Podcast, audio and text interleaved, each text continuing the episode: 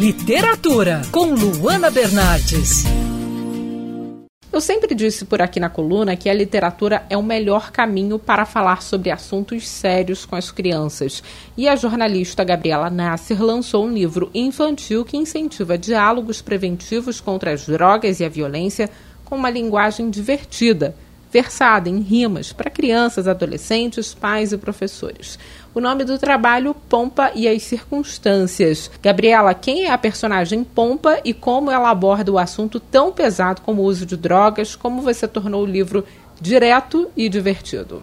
A Pompa, ela é uma professorinha, ela é uma palhacinha e ela é uma bailarininha que fala tudo de uma forma suave e delicada é, mas ela trata de assuntos, mesmo assim dessa forma alegre, é, ela é decidida, entendeu? E ela, num discurso direto, ela aborda assuntos essenciais para a educação das crianças e dos adolescentes.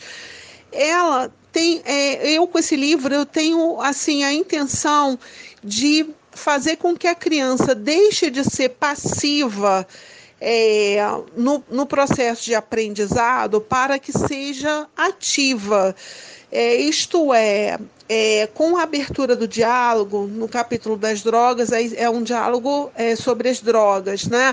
Entre pais, alunos e professores.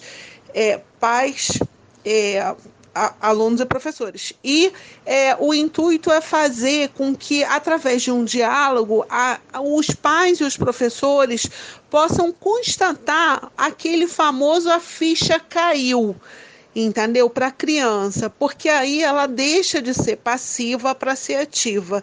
A Pompa, então, ela é um personagem divertido, mas ela trata de assuntos seríssimos para a formação da criança e do jovem e ela visa assim livrar os jovens, é, as crianças de muitos males.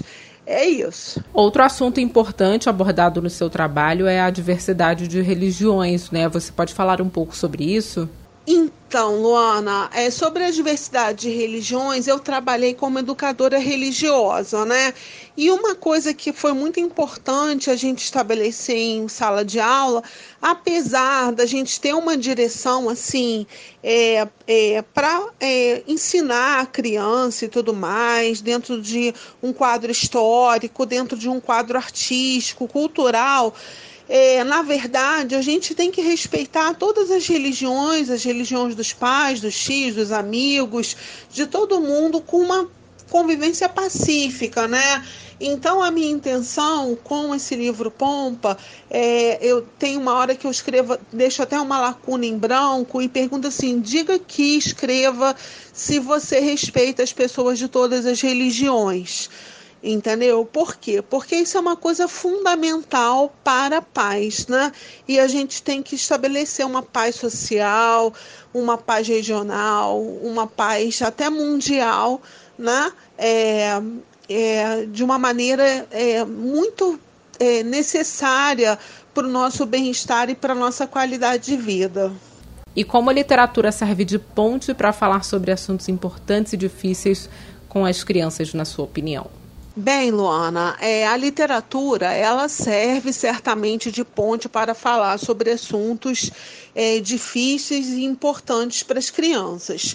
É, mas eu, eu acho que o maior alcance é, é dos livros é quando eles estão no discurso direto, tipo assim, quando ele é um paradidático, entendeu? Nem literatura, nem o livro didático, ele está entre um, tá no meio termo, porque ele aí ele dirige um assunto de uma forma clara, concisa e direta, entendeu? Agora, eu acho muito legal quando a literatura em si, pelo menos é, eu na minha infância, eu não gostava muito de literatura.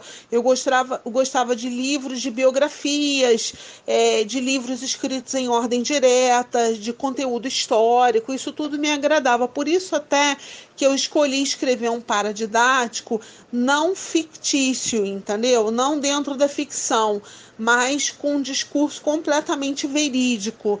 E eu acho assim que a literatura ela vai bem quando ela tem exemplos de construção para a vida do indivíduo, é, quando ela vira, vira websérie, quando ela vira é, é, peça de teatro, quando ela vira é, série de TV, entendeu? Eu acho que ela tem um efeito bem legal, bem profundo, com um alcance assim efetivo quando ela sai do papel, sai do livro e quando ela vira uma websérie ou uma série de TV ou é, um trabalho de literatura de radiofônico, é, seja lá o que for, mas que ela saia daquele espacinho ali do livro e que ela vire assim realmente uma obra é, audiovisual ou fonográfica, mas de forma a mover outros sentidos do indivíduo para uma melhor compreensão.